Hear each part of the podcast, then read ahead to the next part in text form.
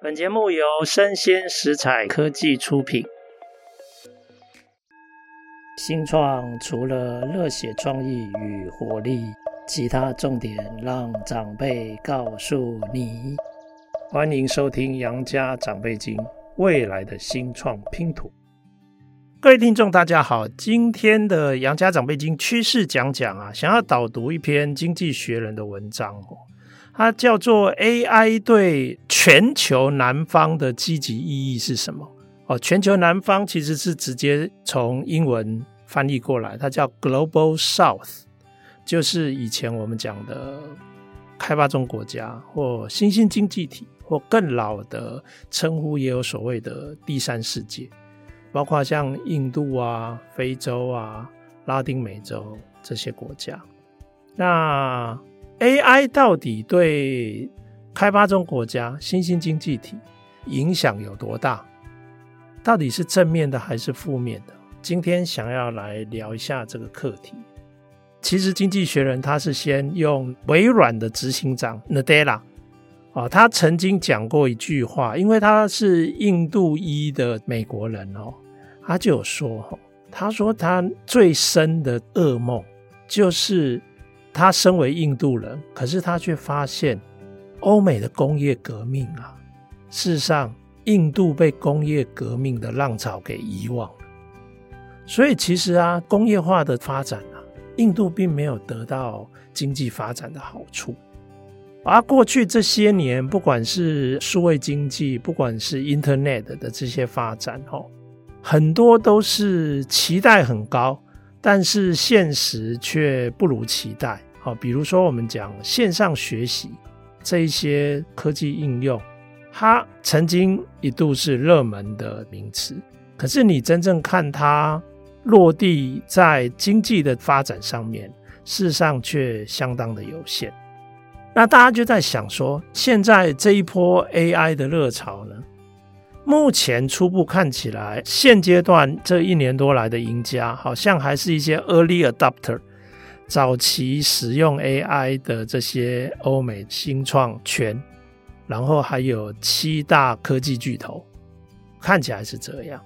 可是如果从逻辑上来讲，哦，AI 事实上是有可能让人可以快速提升它的生产力，然后甚至因为这样有了 AI 的辅助，原本的人力资源的落差是有可能缩小。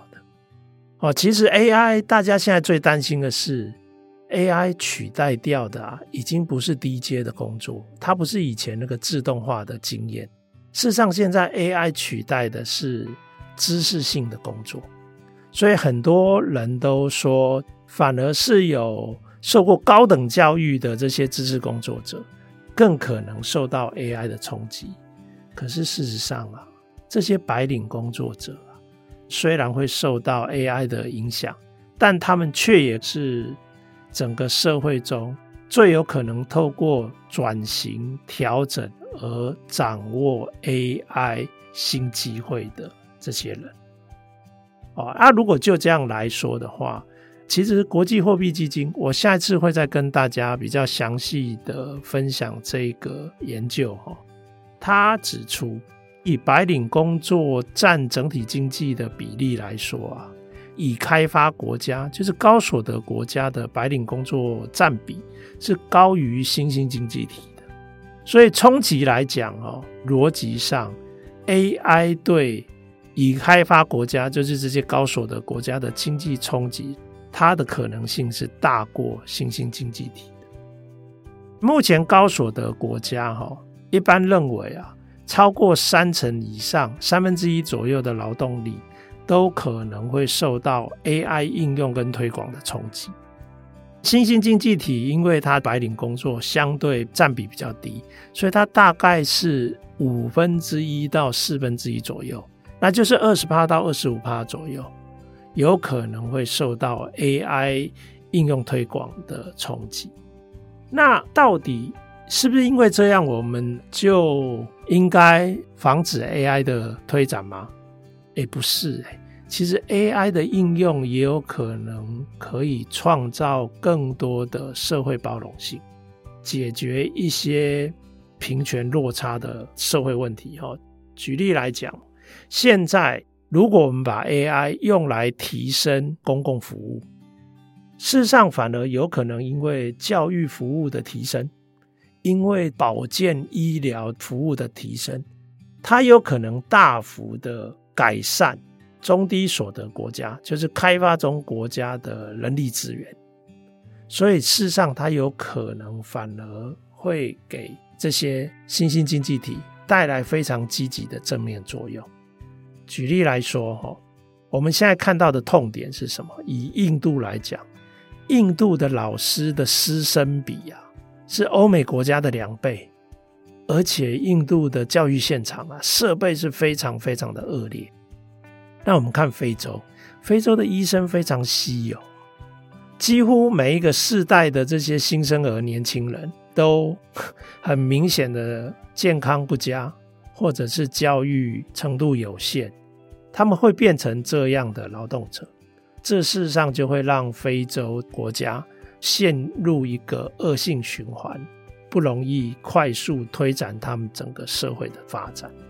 那因为有了现在的这些 AI 啊，所以开始有很多尝试正在。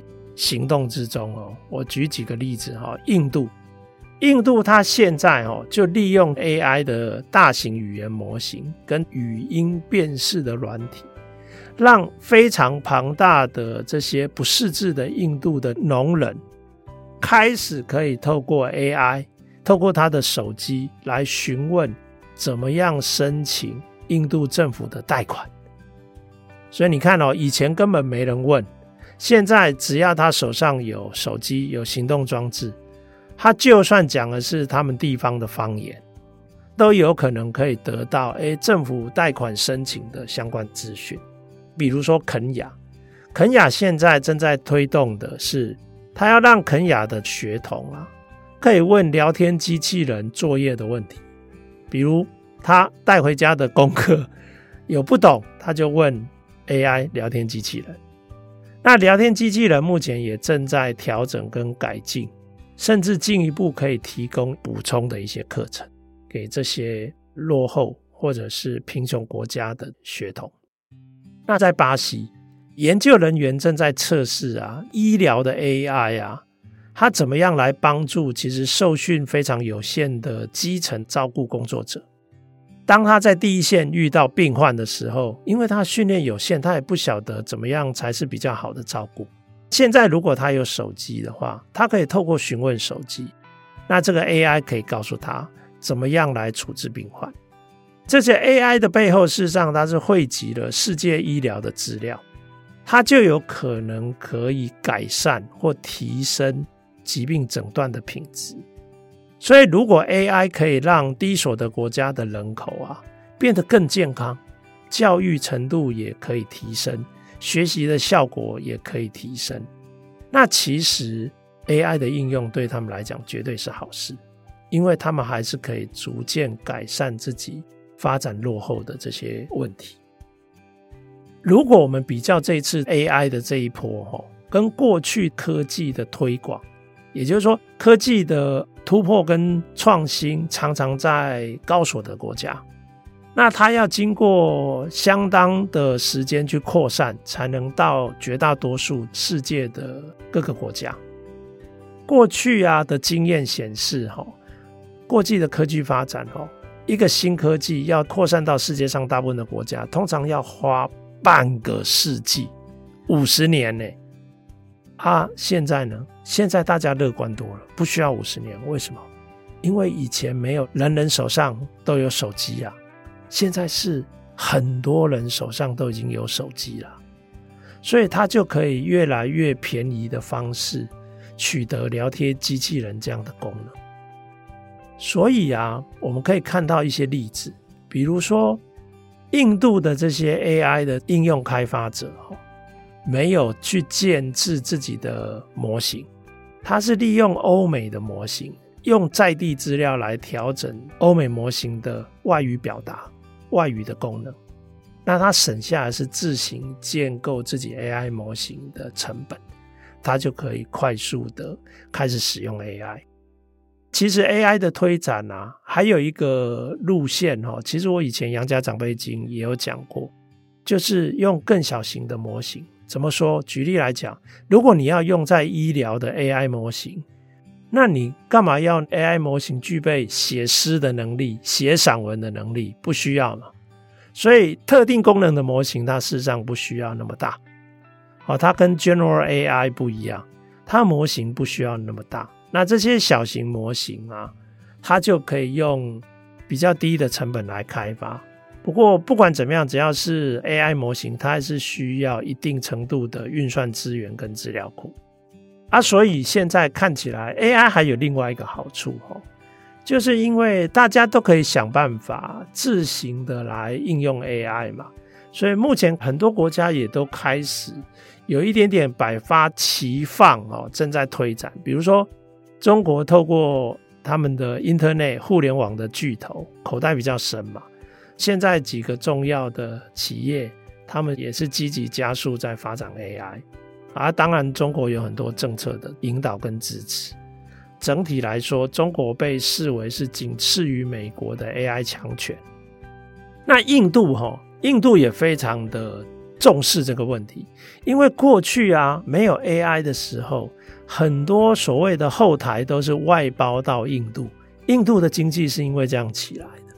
可是今天这个 AI 的应用有可能会让很多原本印度接的这种外包生意，它就直接被 AI 拿走了啊。不过印度现在就在积极说，这些后台工作啊，有一部分会被 AI 取代，可是另外一部分呢，它还是需要人的参与。所以，怎么样让 AI 的功能跟人的功能形成互补？这个就涉及所谓的工作转型。那刚好，印度它也是创新跟调整动能很显著的国家，然后印度政府也积极推动数位基础建设，创新跟应用的能量也有一定程度的工程师啊、理工的这种人力资源。所以目前印度啊，他就很积极的在想，怎么样可以在 AI 的推动之下得到最大的好处。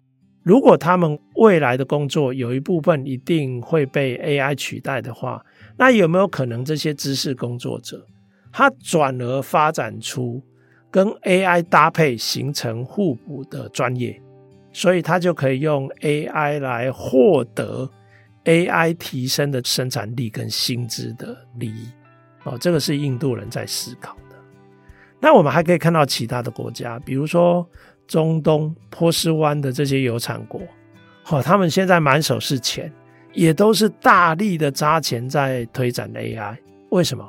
因为他们也想要转型啊，他们也不希望像以前那样一整个世纪，他们都是依赖石油而崛起的经济体。